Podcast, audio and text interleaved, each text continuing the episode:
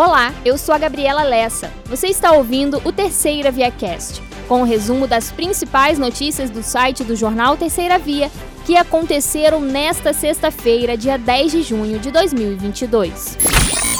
A Agência Nacional de Transportes Terrestres, ANTT, publicou, por meio da deliberação número 196 de 2022, a aprovação da 14ª revisão ordinária e 14ª revisão extraordinária das tarifas básicas de pedágio da BR-101, trecho divisa RJ Espírito Santo, Ponte Presidente Costa e Silva, explorado pela concessionária Artéres Fluminense. A publicação atualiza na forma da tabela anexa a tarifa básica de pedágio reajustada após arredondamento para a categoria de veículo 1 em R$ 6,60 nas praças de pedágio P1 em Campos dos Goitacazes P2 em Conceição de Macabu, P3 em Casimiro de Abreu, P4 em Rio Bonito e P5 em São Gonçalo.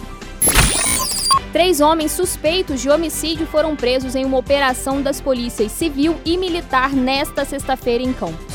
Os agentes saíram para cumprir também quatro mandados de busca e apreensão em endereços ligados aos suspeitos, Cristiano Correia da Hora, Vitor Hugo Pinto da Hora e Maxwell Peçanha de Almeida são acusados de matarem Leandro da Silva Bastos, conhecido como Sairu, no dia 17 de maio de 2022. O crime aconteceu na esquina da rua Manuel Landim com Praça Monsenhor Severino no Turf Clube.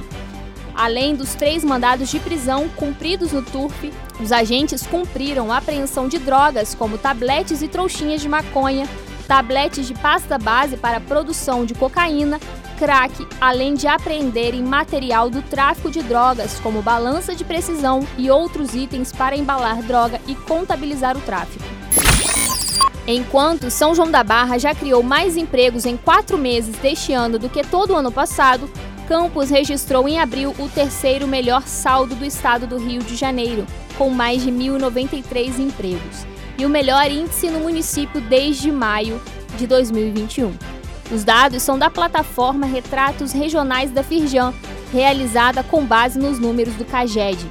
No ranking estadual, o Norte Fluminense ainda é representado novamente por Macaé, com a quinta colocação, neste que foi o vigésimo mês consecutivo de saldo positivo de emprego no município. São João da Barra abriu mais vagas nos primeiros quatro meses deste ano do que em todo o ano passado. Foram mais de 597 até abril, frente a 146 em 2021.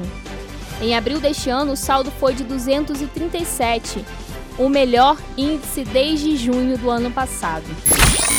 Vários professores e alunos da Universidade Estadual do Norte Fluminense, Darcy Ribeiro, a UENF, que trabalham e estudam no prédio do Centro de Ciências do Homem reclamam da falta de luz elétrica e de água.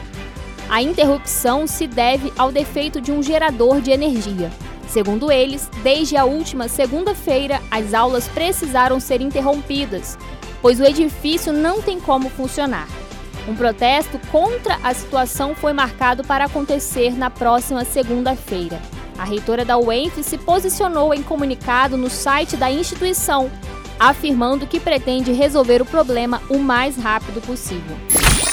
Foi iniciado nesta quinta-feira o processo de preparação para a pintura da fachada do Teatro de Bolso Procópio Ferreira, equipamento administrado pela Fundação Cultural Jornalista Oswaldo Lima, localizado na 15 de novembro em Campos.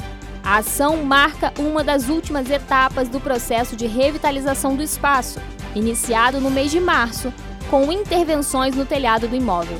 Recentemente, o Teatro de Bolso recebeu nova estrutura em sua caixa cênica, com os mais modernos equipamentos existentes no mercado. Um médico foi preso por suspeita de tráfico de drogas no município de São Francisco de Itabapuana nesta sexta-feira. O profissional, que ainda não teve o nome identificado, trabalha no serviço público de várias cidades, como Campos, São João da Barra e São Francisco. O caso foi encaminhado para 134DP no centro de Campos para a confecção do registro de flagrante. Em Campos, ele trabalha no Hospital Geral de Guarulhos. A Secretaria Municipal de Educação e Cultura de São Francisco de Itabapuana iniciou nesta semana o projeto Libras Além da Inclusão dos Estudantes Surdos. O objetivo é incluir de maneira comunicacional os estudantes surdos e ouvintes. A coordenadora do setor multidisciplinar do CISMEC, Priscila Ornelas, explicou que neste primeiro momento duas turmas são contempladas pela iniciativa, uma na Escola Municipal João Batista de Almeida, em Sossego, e outra na Escola Municipal Décio Machado, em Barra do Itabapuana. E continua neste sábado o quinto circuito de arraiais do Farol de São Tomé, no litoral de Campos. A programação começa às 7 horas da noite na Vila do Sol, em trecho de rua nas imediações da pousada Tânia Vidal, um dos estabelecimentos participantes.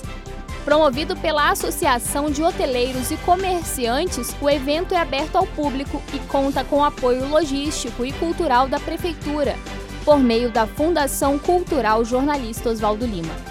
Neste dia, a Avenida Central, a antiga Pinheiro Machado, vai ganhar um colorido especial e típico das festas juninas para receber a população, com decoração rica em bandeirinhas e balões barraquinhas caracterizadas e uma variedade de comidas típicas, brinquedos, a tradicional quadrilha maluca, além dos shows de artistas regionais com muito forró e sertanejo.